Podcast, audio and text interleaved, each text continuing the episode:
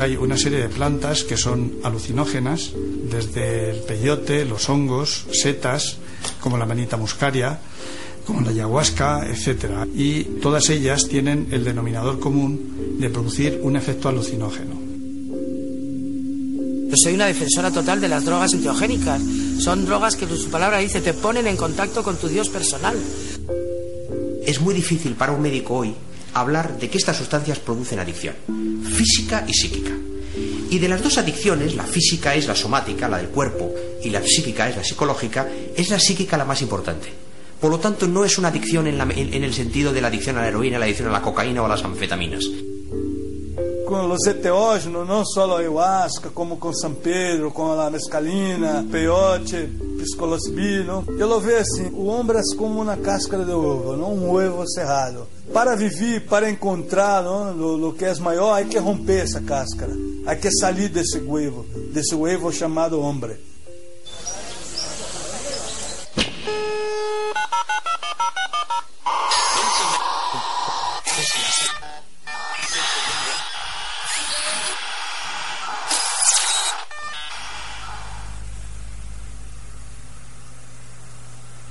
El fin de semana realmente fue encantador como de costumbre y lo mejor de todo es ver que cada año somos más gente las que acudimos a citas parecidas. Este año en Ruesta ha sido desde luego una demostración clarísima de cómo las cosas se pueden hacer con un mínimo de infraestructura y con muy buena voluntad y sin crear ningún problema ni a la sociedad, ni a los pueblos que nos rodean, ni a la gente que está por allí. La policía que le interesa, o sea, que no plantes, que compres en el mercado negro, no se definen. Pues normalizarlo como los tomates o como la patata, como sea, vamos. Tapándote con el que te lo prohíben, porque no puedes fumar a la vez, evitan el que eso se haga industrial y entonces se quiten las fibras, se dejan de cortar árboles y se dejan de hacer otros males a la tierra, porque es la planta madre por excelencia, porque pueden sacar muchos medicamentos, muchas más cosas que cualquier otra planta y no sé por qué la tienen ahí, enterrada. Esto es la, tercera edición de la Cannabis Parade. La Cannabis Parade es un encuentro que tenemos anualmente los miembros de una página web que es Cannabis Café. Esta página se formó hace unos tres años en torno al tema del cannabis, no solamente a cultivos, sino también temas médicos, semillas, esquejado, abono. El partido está ya aprobado a lo que es el nivel nacional. Vamos a aprovechar esta Cannabis Parade que han organizado la Asociación de Internautas de Cannabis Café para sentarnos los de los grupos que pertenecemos a la FAC y todo aquel que quiera unirse a discutir sobre una posible eh, creación de un partido del cannabis a nivel estatal para concurrir a las elecciones europeas. Como punto para empezar decidimos empezar por, por Valencia capital y en 15 días eh, desarrollamos una campaña electoral eh, en plan callejero por las zonas de gente joven, de bares y eh, en 15 días conseguimos 4.177 votos en el municipio de Valencia. A mí mucha gente reconoce que la, que la, marihuana les ha cambiado la vida desde el punto de vista que ya no solo les atrae fumar, sino que lo que les atrae es cultivarla y ver cómo crece una nueva vida y cómo florece y cómo eso va para adelante y, las y toda la bondad que todo ello lleva alrededor. La manita muscaria es una seta que crece en bosques de alrededor de a partir de 800 metros, 1000 metros. Es una seta que crece en simbiosis con, determinados árboles. La amanita muscaria, concretamente, suele crecer en simbiosis con los abedules, con el pino negro, básicamente con estos árboles. Es una seta que se ha asociado tradicionalmente a los enanitos, a los gnomos, a estos seres mágicos. Su principio activo se llama la muscarina. Y la muscarina va a actuar sobre un sistema que llamamos colinérgico. El efecto de la muscarina es eh, muy diverso, muy amplio, eh, puesto que eh, afecta al funcionamiento de las vísceras, al funcionamiento del corazón, al funcionamiento, por ejemplo, de la apertura o cierre de los, de los vasos, de la frecuencia cardíaca, etcétera. La precaución es conocer exactamente la dosis para que sea psicoactiva en el sentido deseado sin que llegue la toxicidad a producir daños mayores como por ejemplo un coma muscarínico, una pérdida de sentido, etcétera.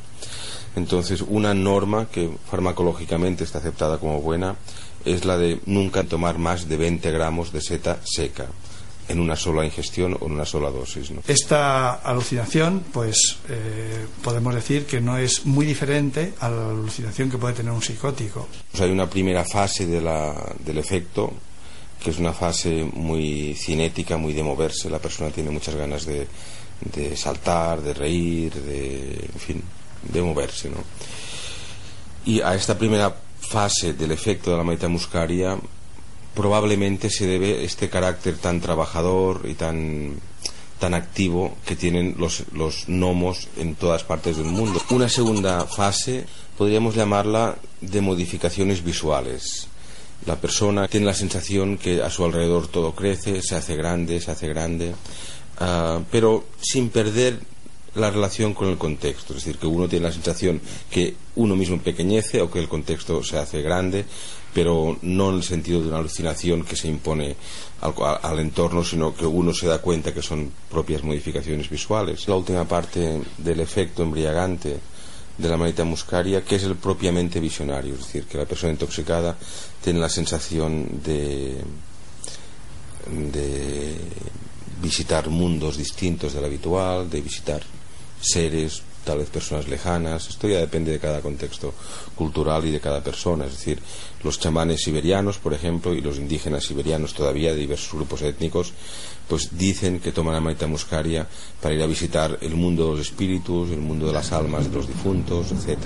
Los hongos psilocíbicos son, son otra familia, tienen efectos completamente distintos de los hongos muscarínicos han originado o están relacionados con tradiciones distintas. Aquí, como podéis observar, tenemos varios ejemplares de Psilocibe cubensis, estofaria en este caso, ¿no? que sería una variedad originaria de Cuba.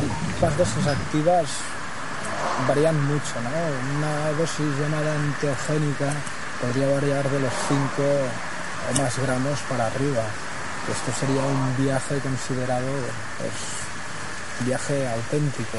Pasa que hay mucho consumo recreativo que con medio gramo, un gramo de setas secas, estamos hablando de setas secas, sería una dosis recreativa y sin riesgo de alucinaciones.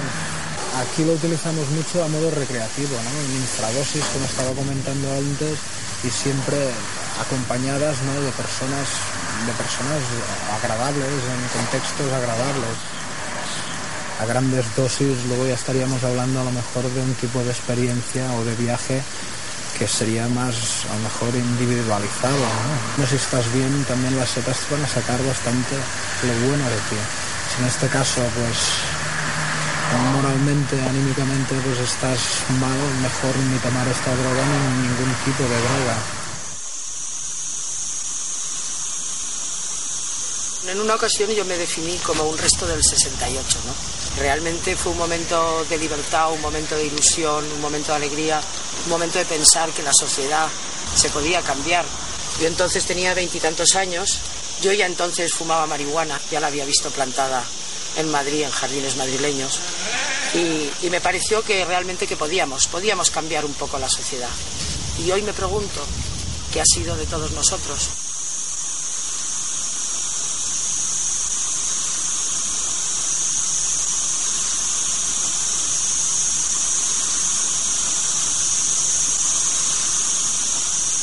De mirar cómo están y verles el sexo y quitar un macho que tengo por ahí y todas esas cosas. ¿no? Yo cultivo marihuana para mí, para mi placer, para mi consumo y sobre todo que tengo una familia muy grande. Mi hija es consumidora súper habitual como yo, se ha criado entre marihuana, ha nacido gracias a la marihuana. Yo en el parto lo único que usé antes, después y antes y medio fue marihuana.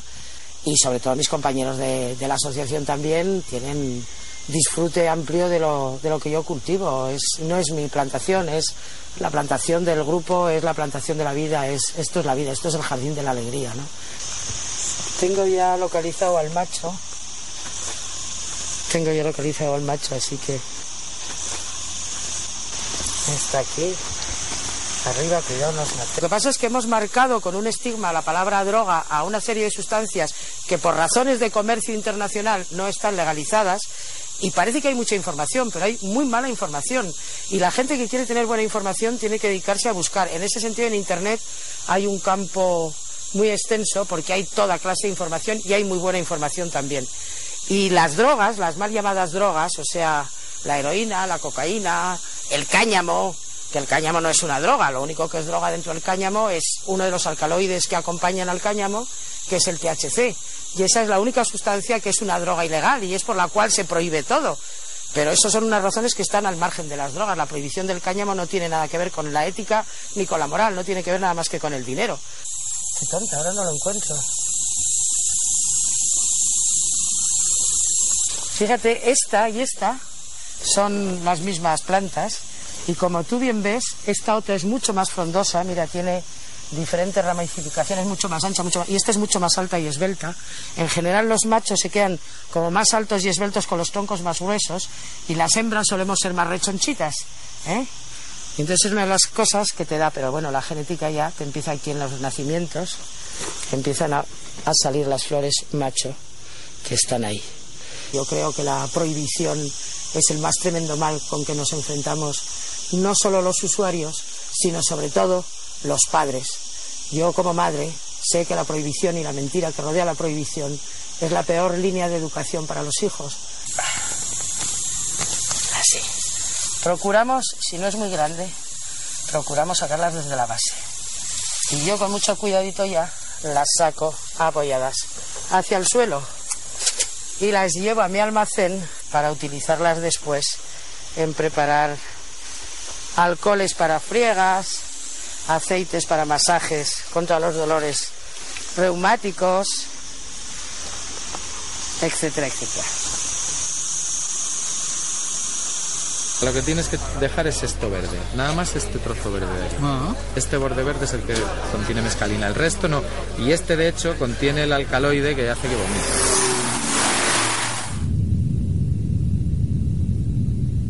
Todo esto viene de zonas de Valencia, de zonas de aquí más costeras, ¿eh? o sea, de zonas más del Mediterráneo donde el clima es un poquito más bueno. Y en Canarias también hay muchos. Estos son unos Trichocereus peruvianus, una variedad eh, nombrada la Blue Form y es originaria de la zona de Ecuador, Perú, Bolivia, eh, son cactus todos, eh, ellos provienen de esquejes, de plantas que tienen unos 30 años, que fueron plantadas por aquí pues hace unos entre 25 y 30 años.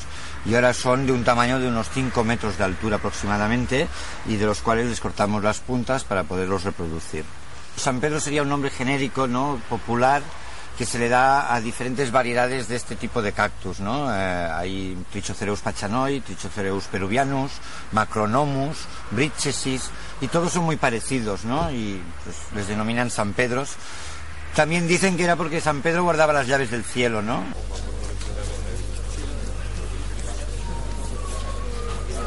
Permite además el crecimiento por esquejes, bebe mucha agua, no es un cactus al uso que tenga que tener un clima de secano, con lo cual pues permite el cultivo por el profano. Hay cierta leyenda que no es tanto leyenda, que es realidad de eh, los vómitos que provoca la ingestión de la mescalina. Es cierto, hay determinados alcaloides en las plantas que contienen mescalina que provocan el vómito. Eh, para evitar esto lo que hacemos es intentar que el la parte que nos comamos del cactus sea exclusivamente la parte que contiene mescalina, que en este caso y en este cactus es la parte verde. La piel más verde que se ve, se desecha lo blanco, el cuerpo del cactus y sobre todo, y lo más importante, esta piel blanca, el pelagio, que es la que contiene la, dicen que contiene el alcaloide emético, el que provoca el vómito. Insisto en que esta es la parte que hay que desechar.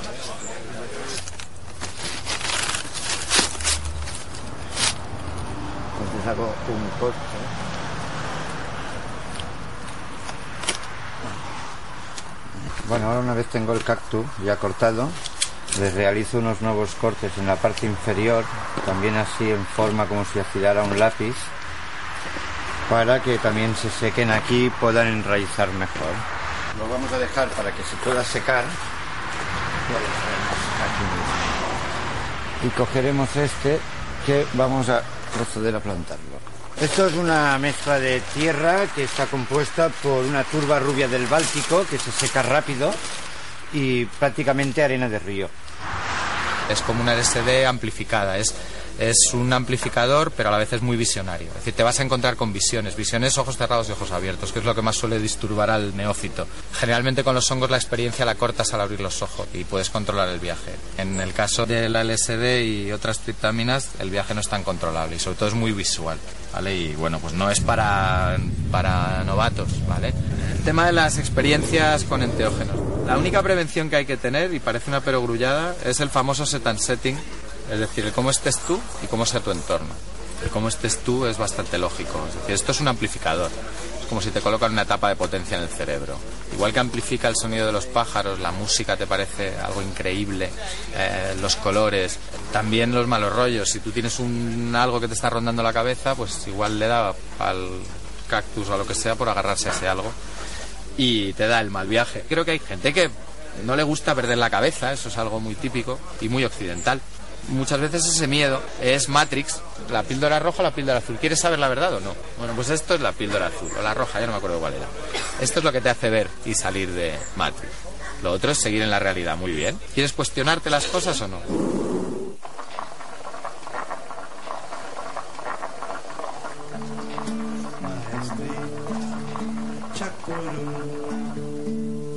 Ensina as leis que governam Ilha Selva. Mostra-nos as leis que governam Ilha Selva. Maestrito, ayahuasca. La ayahuasca le chamam la liana de la muerte por, por la própria experiência de tomar la ayahuasca mesmo. Porque creio que quando uno diz que la ayahuasca le correu, que tem uma experiência, essa é a experiência que digamos de iniciação, de, de, de entrar neste mundo, nessa estranha realidade, não? Eh, há também muito a sensação da morte. E também lo chamavam os índios assim porque a ayahuasca também lhe permite contato com aqueles que já se foram deste mundo, não? Ayahuasca es la palabra que se usa para denominar una pócima, un brebaje, que se elabora a partir de un mínimo de dos sustancias vegetales. Al principio psicoactivo propiamente dicho de la ayahuasca es la dimetiltriptamina, que en química se conoce como con el acrónimo de DMT. Dimetiltriptamina es una sustancia que también generamos endógenamente los seres humanos, o sea, de forma natural, con lo cual cuando uno consume ayahuasca está en el fondo sobreponderando cierto proceso químico y farmacológico que se da de forma natural en nuestro cuerpo.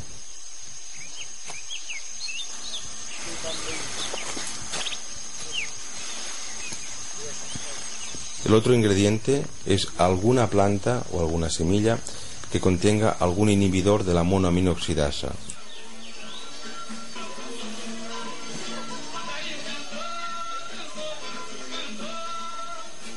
Hay una teoría que habla que los, eh, la ayahuasca mismo sería aquella primera planta que estaba no paraíso, que era la árvore prohibida, la árvore de la vida.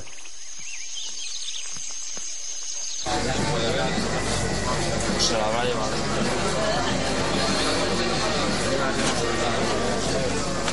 En el caso del cannabis eh, solamente hay el THC, el tetrahidrocannabinol, que sepamos que sea psicoactivo. Pero además de eso hay otros 70 principios eh, activos y cuando se queman, esos 70 pueden aparecer otros 400 principios activos. La primera pregunta era por qué esas sustancias ejercen, actúan sobre el, sobre el cerebro humano para producir una serie de, acciones. Entonces se descubrió que en el cerebro hay una especie de, de, receptores, lo que se llaman los receptores cannabinoides, que son una especie de cerradura donde entra la, el cannabinoide de la, de la planta, de, de, la marihuana, una vez que el individuo consume, y esa, esa entrada en esa llave específica, en esa cerradura específica, pues actúa la, ejerce una serie de, acciones. Por lo tanto, el THC es una sustancia eh, muy vieja, estos receptores son muy viejos y probablemente puedan tener algo en común. El hecho de que puedan interaccionar uno con el otro. El poder judicial y el poder político no reconoce a la marihuana como medicamento, la marihuana como planta, lo que es los principios activos de los, de los cannabinoides, los cannabinoides que están eh, aislados, el THC, el CBD, todo eso sí se ha estudiado bien con ellos y entonces se ha descubierto el, el, beneficio terapéutico que tienen esas sustancias. Muchas veces es que me cuesta trabajo creer de la mejoría que tiene y, y, sobre todo lo sorprendente, lo sorprendente que es una, ver una señora de, de 70 años que, que, nunca ha fumado tabaco, que nunca por supuesto ha fumado porro, que incluso ha pensado que los porros, pues eso, que es una cosa muy mala, que, que es una droga maligna que te lleva a violencia y a, y a drogas más peligrosas y que te reconocen que, que, le va de maravilla, que muchas veces tienen que dejar la medicación normal que están, que están tomando. Van a tener dos caras de la misma moneda. Una cara que podemos decir negativa, como droga de abuso, estamos hablando del hachís, de la marihuana, van a tener la cara negativa y van a, promover una serie de cambios indeseables en la memoria, en la motricidad, en, en distintos aspectos. Pero también podemos obtener la otra cara de la moneda, en sentido positivo. De modo que los cannabinoides potencialmente pueden tener un uso terapéutico y ser útiles en el aumento de la memoria, en evitar, por ejemplo, tumores malignos, alteraciones en la motricidad, los tratamientos antiparkinsonianos, a mí me ha pasado pues gente que me dice, no, yo es que no me quiero drogar y me enseñan el brazo y la vena como si el cáñamo fuera una sobredosis de cualquier tipo de, de inyectables, ¿no? Pero no es necesario fumar si no se quiere, puesto que uno de los pocos contraindicaciones que tiene la marihuana es el fumar. Fumar cualquier tipo de hierba crea una combustión y esa combustión obtura los, los, pulmones, los pulmones. Entonces hay muchas formas de, de beneficiarse de los alcaloides de la marihuana y del cáñamo en general sin necesidad de fumar. Las dos principales vías de extracción de los alcaloides del cáñamo son bien por una materia grasa, como puede ser la mantequilla, o bien a través de un alcohol, como puede ser este alcohol de destilación casera. Yo suelo poner un promedio de 20 gramos de buenas flores en un litro de un buen aguardiente o de un, un buen alcohol. Las dejo a macerar dentro de esta botella bien cerrada en un lugar oscuro y las saco a ser posible dos veces al día, las agito bien para que se disuelvan todos los alcaloides y las vuelvo a dejar reposar hasta la siguiente toma. Dependiendo luego para qué las quiero usar, les añado diferentes otras especies para, según sean para dolores reumáticos o artríticos o sean para dormir.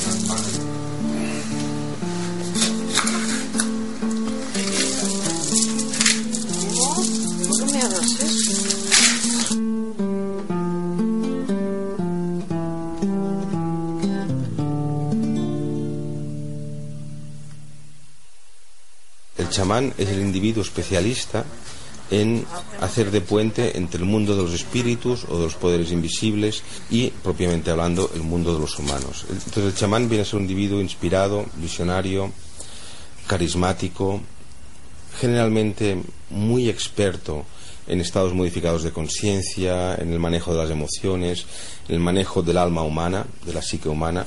Hay muchas formas de, de plantearse el tomar la ayahuasca. Hay que verla dentro de un contexto, como una herramienta. Y como tal, pues eh, lógicamente lo importante no es tanto el, qué cantidad se toma o, eh, si se toma ayunas o si se toma después de haber comido o si se toma de blanco o si se toma de verde. Creo que lo más importante de todo quizá es elegir la compañía con quien la tomas. Si yo tomo ayahuasca con Tulio, por ejemplo, me encuentro en una situación donde no tengo que estar a la defensiva o donde no tengo que estarme protegiendo de nada. Sí, no es una cosa como para andar jugando. No, ¿eh? no, no se puede tomar así indiscriminadamente. Ayahuasca es una cosa que hay que tomarla muy bien, sabiendo cuándo, cómo, con quién. Y luego, claro, procurando ir afinando las dosis, porque cada cual tiene sus dosis. Un buen chamán mira los ojos y sabe más o menos, bueno, aparte del peso y eso que también se tiene en cuenta lo que necesita cada cual, ¿no? Entonces también pregunta, ¿no? Tulio a veces nos pregunta, ¿cuánto quieres? Uno parece ser que se distrajo y abrió la boca inconscientemente y se convirtió en, eh, inmediatamente en un tigre.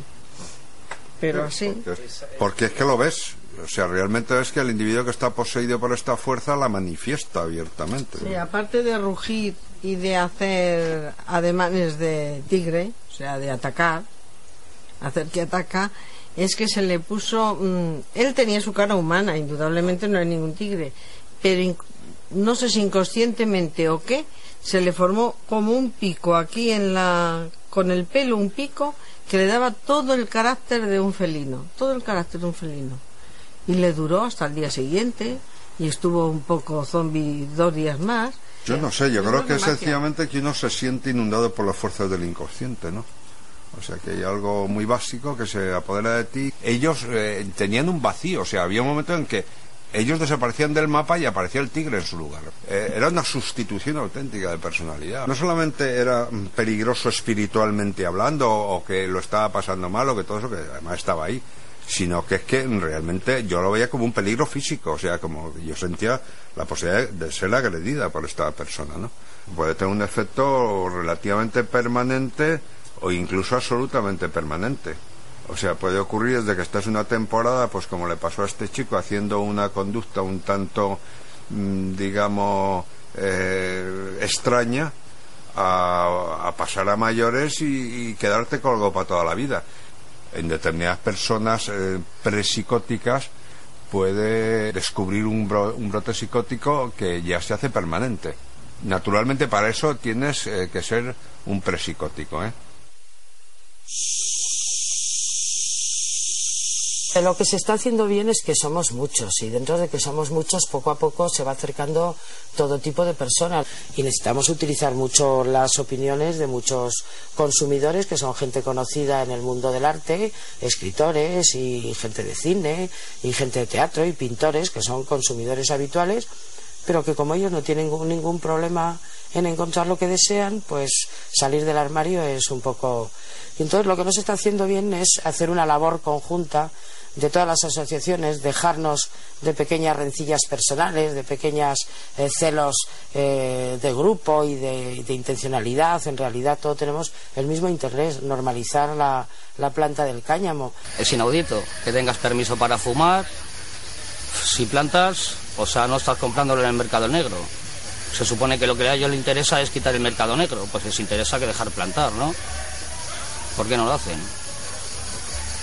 Gracias a Dios puedo comprar cantidad un poco más grande para no tener que desvelarme, ¿no? Para no tener, para que la gente no me tenga que señalar, mira, es que este está en tal sitio comprando porque es que resulta que fuma.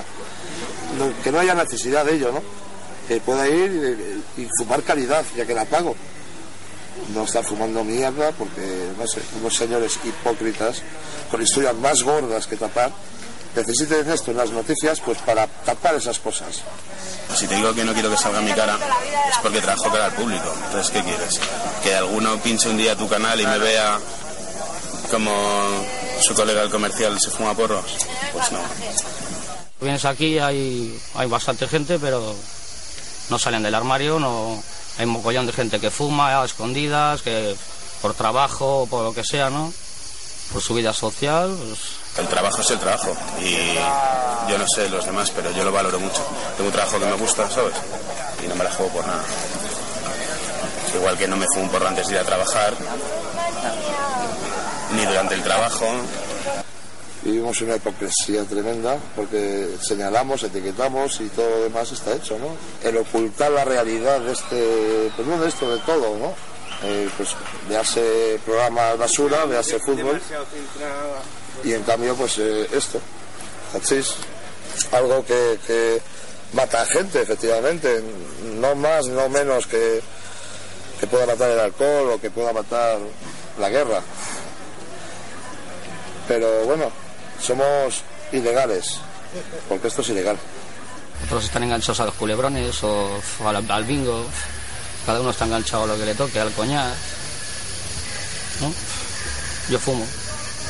Hasta hace relativamente poco se discutía la capacidad de adicción de estas sustancias, pero a partir de los años 90 hemos puesto de manifiesto, entre otros nuestro grupo de investigación, que efectivamente hay un síndrome de abstinencia de cannabinoides y que hay un circuito de este síndrome de abstinencia muy similar a otros síndromes de abstinencia, como es el del alcohol o como es el de la morfina.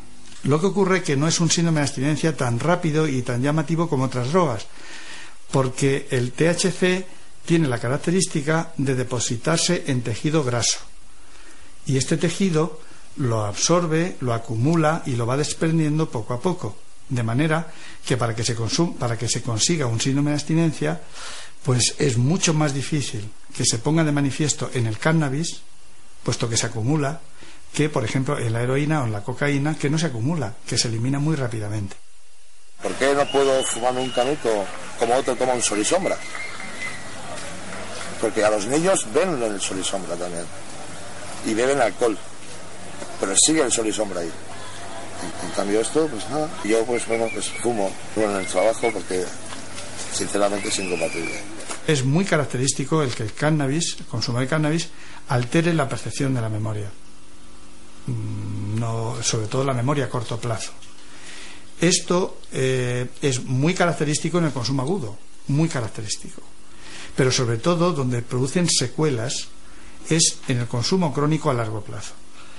Probablemente lo- los clínicos suelen indicar que entre el orden de 8 a 10 años de consumo moderado, pero crónico del cannabis, suele haber alteraciones irreversibles de la memoria.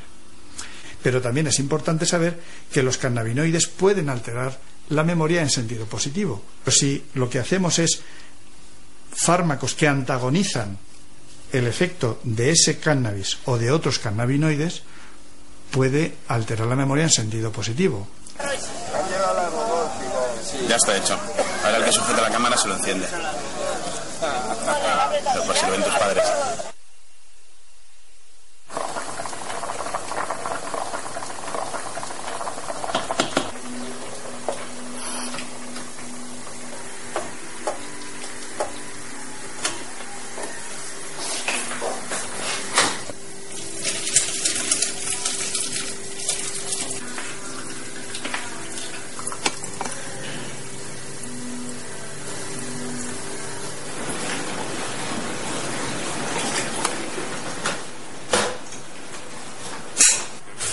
De Madrid, un grupo de amigos, y venimos aquí a Campillo de Ranas a, a tomarnos un, un San Pedro, una medicina como dicen algunos, y a descansar, descansar y a meditar un, un poquito.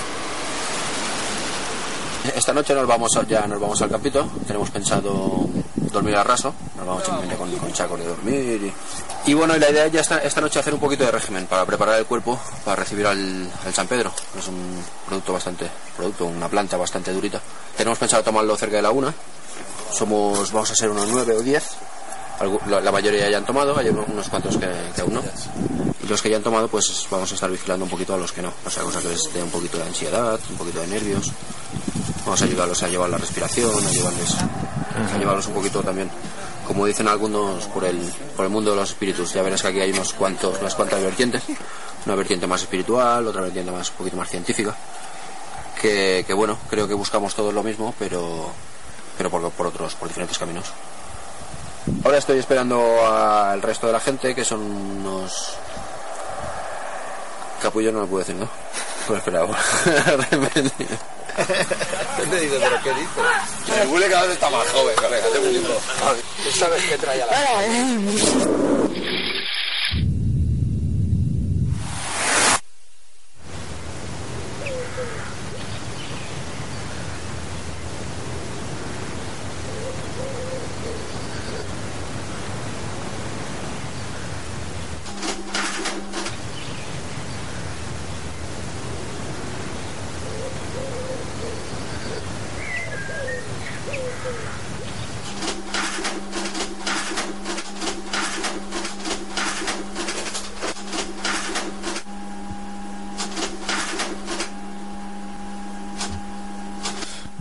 las texturas que utilizo mm, son texturas que originalmente eh, son simple y llanamente leña de la, de la leña que utilizamos para la chimenea, leña de encina concretamente. Eh, en estas eh, texturas eh, yo encuentro que hay un lenguaje.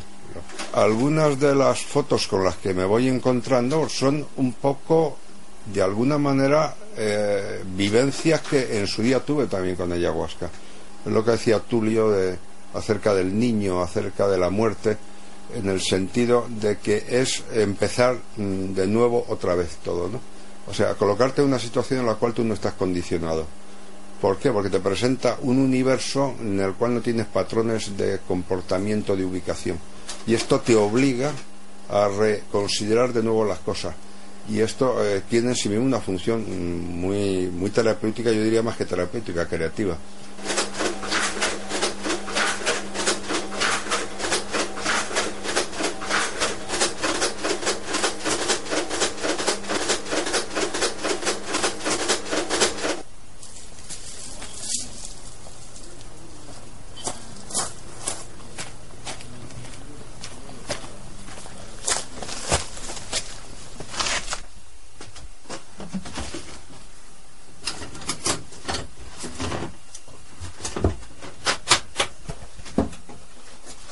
No, este es mi trabajo en España.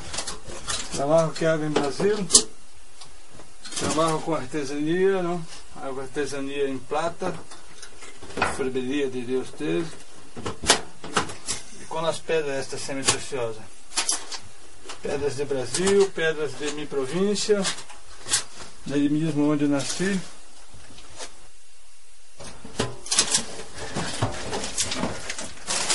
Estos son ahí de mi provincia donde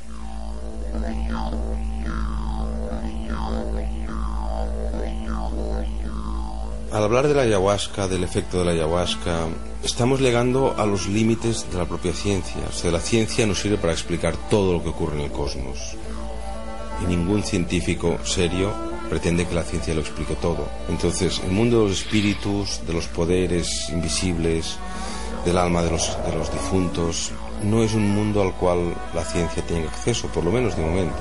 Y con esta premisa, lo que ocurre es que la ayahuasca, entre otras cosas, activa memorias muy antiguas en los individuos que las toman. La gente que é espírita, que de espiritismo, habla não que foi reencarnação passada, não? Eu não vejo assim. Eu vejo que nós outros sempre vamos levando em la genética na memória, porque trazemos de nossos antepassados, não? Pues mi padre, o padre de mi padre, não? E você vai, sempre você vai transferindo. Uma memória que vem através dos genes, não? Por el otro lado está el hecho de que, de una forma también indiscutible, cada ser humano contiene en sí mismo toda la historia de la humanidad.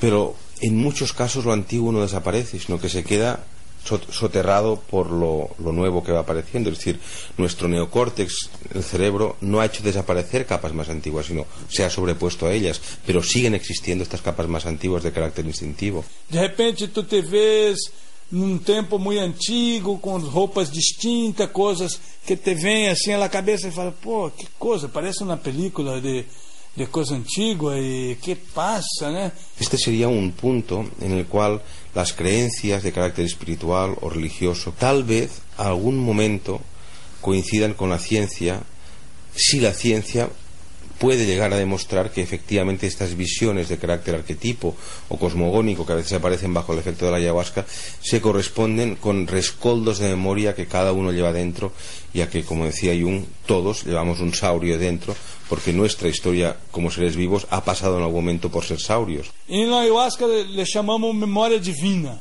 não? Memória divina. Uma memória que está muito mais além de, tudo.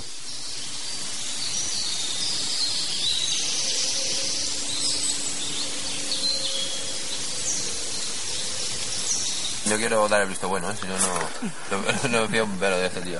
Lo tenías que realizar de esa forma. Primero unos subtítulos poniendo la pregunta. Blanco. Y bueno, un amigo pues me dijo que, que tenía un contacto en Perú, una chamán que, pues que daba, daba estas, esta planta y nos fuimos para Perú, nos fuimos para allá. ¿Y allí qué Estuvimos pasó? ahí 15 días y tomamos cuatro veces. Fue como un curso intensivo, digamos. Y bueno, ahí se lo toman muy en serio, no es aquí, que no tienen, allí no piensan que es una droga, sino todo lo contrario, que es una medicina. Nosotros generalmente vemos un mundo de una manera fragmentada, ¿no? Como por trozos de conciencia, si es que llegamos a tener conciencia alguna vez. Entonces la planta lo que te ayuda es a ser más consciente y ver, eh, poder ver esa unidad. Lo que busco tomando este tipo de, de- de sustancias, por un lado es, es descanso de la mente, o sea, creo que funciona, que es contra el estrés y contra el cansancio de la mente. Y por otro lado, yo supongo que, que- que- que un poquito de análisis de, para conocerme a mí mismo, o sea, es una forma de reconcentrarte durante ocho horas en unos cuantos temas en concreto. Y si consigues llevarlo un poquito hacia los temas que tú quieres y... Pues yo creo que, que consigues eso, análisis. No crea adicción, es algo que es duro de tomar, no, no tiene buen sabor y es una, pues es una experiencia fuerte. Nuri es bailarina, ahí hay un informático, un realizador de publicidad y televisión, una ingeniera aeronáutica, una profesora de educación especial, una directora de arte y, un kinky y otro director de arte. Qué gracioso.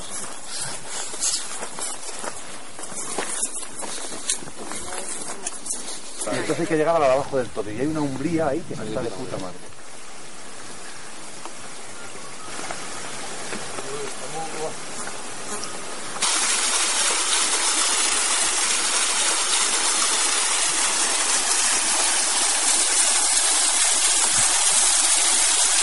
La sierra, El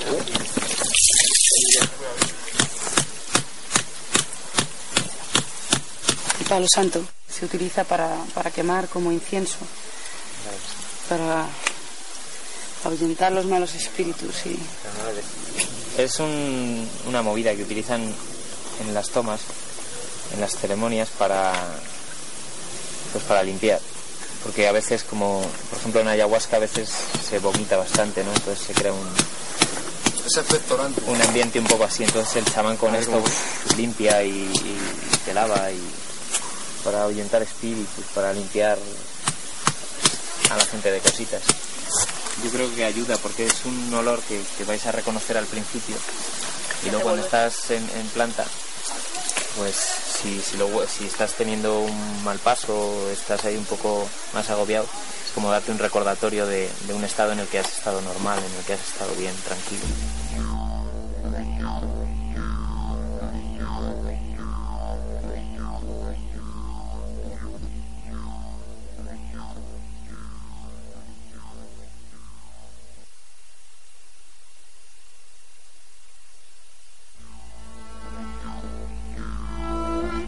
Si las puertas de la percepción se depurasen, todo aparecería a los hombres como realmente es, infinito.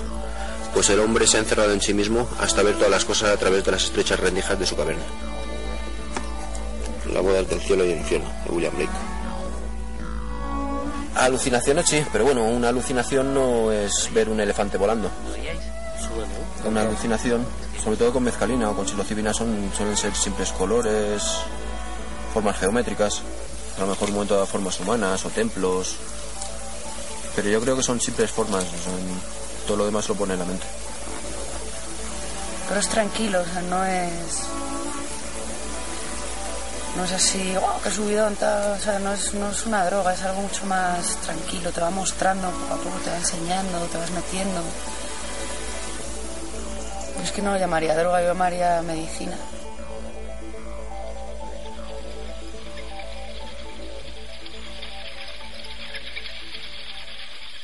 Hay un estrato social que más o menos detenta el poder que se encabezona de una forma oscurantista en querer mantener una desinformación social sobre estas sustancias. También es cierto que hay cada vez más personas que las toman de forma madura, incluso jóvenes también, que buscan información antes de tomarlas, saben sus dosis máximas para no caer en ningún tipo de intoxicación ni de mala historia, como se les suele llamar. Si un sujeto toma psilocibina, que es el psilocibe, que es un, un hongo tóxico, y ese sujeto en un momento dado coge un camión o si coge una moto se pega un trastazo.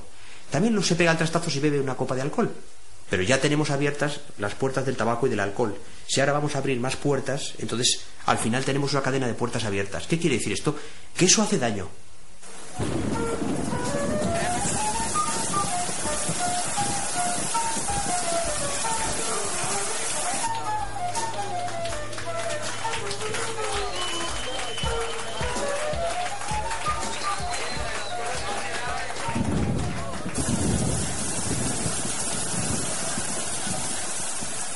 La primera vez que tomé seta lo importante fue que lo tomé con alguien que ya lo conocía, ¿no?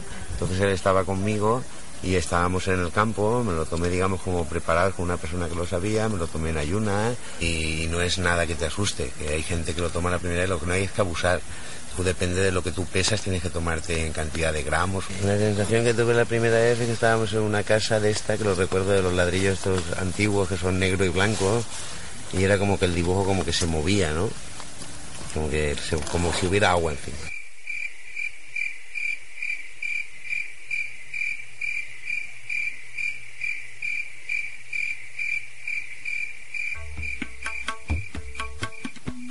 Os voy a leer un correo de una amiga que estuvo con nosotros de acampada el sábado.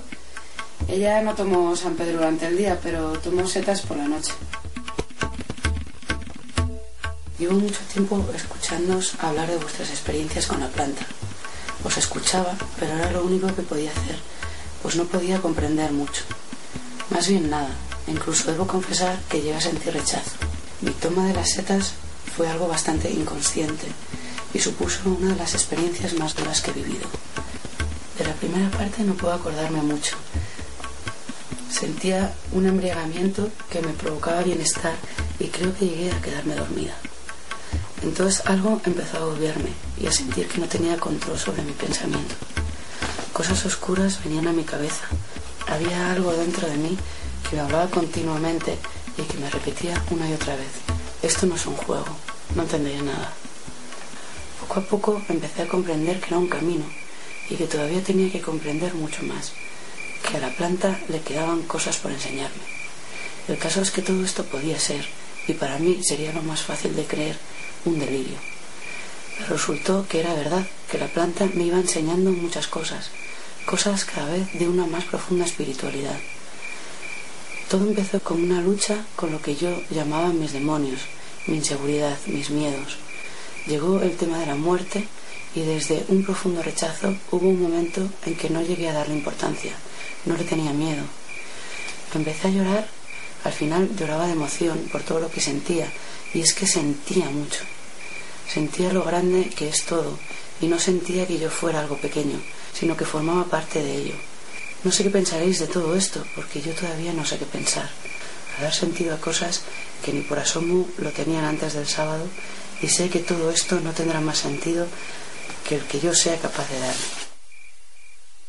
Después, la rutina voltar a lo, lo mismo que era antes.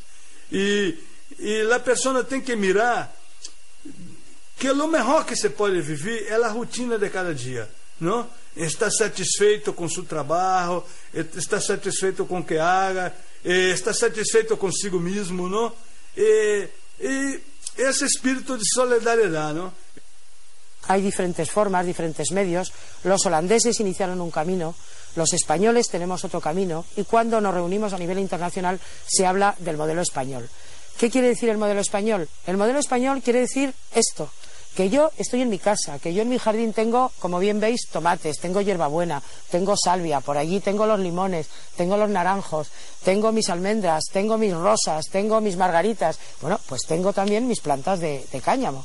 Y ese es el modelo español, que tú en tu jardín plantas o en tu terraza o en tu balcón, plantas tus plantas de marihuana para tu consumo y entonces tú haces tu autocultivo para tu autoconsumo y no tienes para nada que entrar en las redes del comercio exterior, ni en las redes de la ilegalidad, ni en las mafias, sino que tú consumes lo que tú plantas en tu jardín. Este fin de semana pues estuve viendo una hormiga porque había estado como media hora mirando una hormiga y luego las visiones pues se, me apareció la hormiga, pero yo creo que todo esto es más, más, más sugestionado que otra cosa. Mucha tranquilidad, muchas ganas de seguir viviendo, de seguir afrontando de nuevos proyectos, de, llamar a la gente, de, de- de llamar a tus amigos, a tus seres queridos, a tu familia. Luego llegas a Madrid, te empiezas a trabajar, atascos y malos rollos y se pierde, se pierde muy rápido. Pero, pero sí que es como una, como una comunión, ¿no? Como con la vida. como- ¿Por qué nos están prohibiendo esto? ¿Por qué nos están dando este derecho? Es un poquito la pregunta que creo que deberíamos hacernos y sobre todo abrir el diálogo, que, es, que además que ya ni siquiera que esté prohibido ya, sino, sino que, no, que el diálogo está cerrado. Para mí, el ciclo ayahuasca de alguna manera ha terminado ya. Y la conclusión es esa, que ha cumplido su función, para mí me ha sido muy útil, es evidente que me ha permitido eh, avanzar en mi proceso personal y estimular mi capacidad creativa, el ampliar mi horizonte, mm, no ya religioso, sino humano. Y bueno, pues hasta aquí hemos llegado, o sea, no sé lo que va a pasar mañana.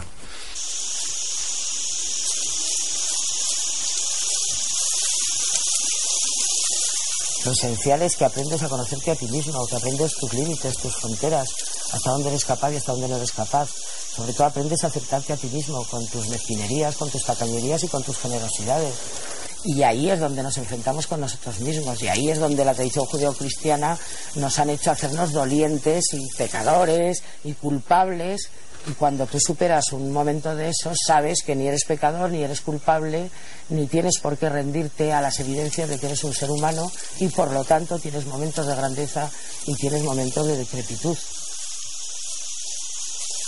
Cada persona es libre de hacer con su cuerpo lo que le venga en gana. Por lo tanto, perseguir a cuatro personas o a seis porque se reúnen a tomar infusiones de ayahuasca me parece patético. Perseguir a un, a un señor de 43 años que le da por tomar setas alucinógenas me parece ridículo. Ahora bien, si hay un tío que hace apología en gente menor de edad del consumo de estas sustancias, ese tío a la cárcel. Yo diría que con el inicio del tercer milenio lo que se está dando es una toma de conciencia en muchos casos, tampoco por todo el mundo, no estoy generalizando, pero es una generalización tampoco exacta. Pero en muchos contextos sí hay personas que toman sustancias psicoactivas de una forma útil para sus vidas. Muchas son personas con situaciones sociales perfectamente instalados, incluso por personajes distinguidos, digamos, y no tienen nada que ver con un consumo compulsivo, patológico, marginal y todo lo demás, nada que ver. Eu vejo que, de uma forma geral, nossa sociedade, em geral, a maioria da gente, a grande maioria, não tem condição, não, não estão preparadas para tomar um enteógeno. Por quê? Em forma geral, quando uma pessoa desta, você vai tomar um enteógeno, o que passa? Você pode ter muito surto, surtos de paranoia, surtos de neurose, coisas que estão mal hechas, estão mal desenvolvidas em casa, não? Yo no tengo la menor duda que hoy día hay que ser muy asno para seguir defendiendo la prohibición de las drogas, como se llama, ante la evidencia social y estadística que no engaña a nadie. Claro que todas as coisas têm seus peligros, pero cada um há que buscar sua liberdade. E hoje estamos caminhando para uma civilização de homens livres, que tenha liberdade sobre sua decisão personal.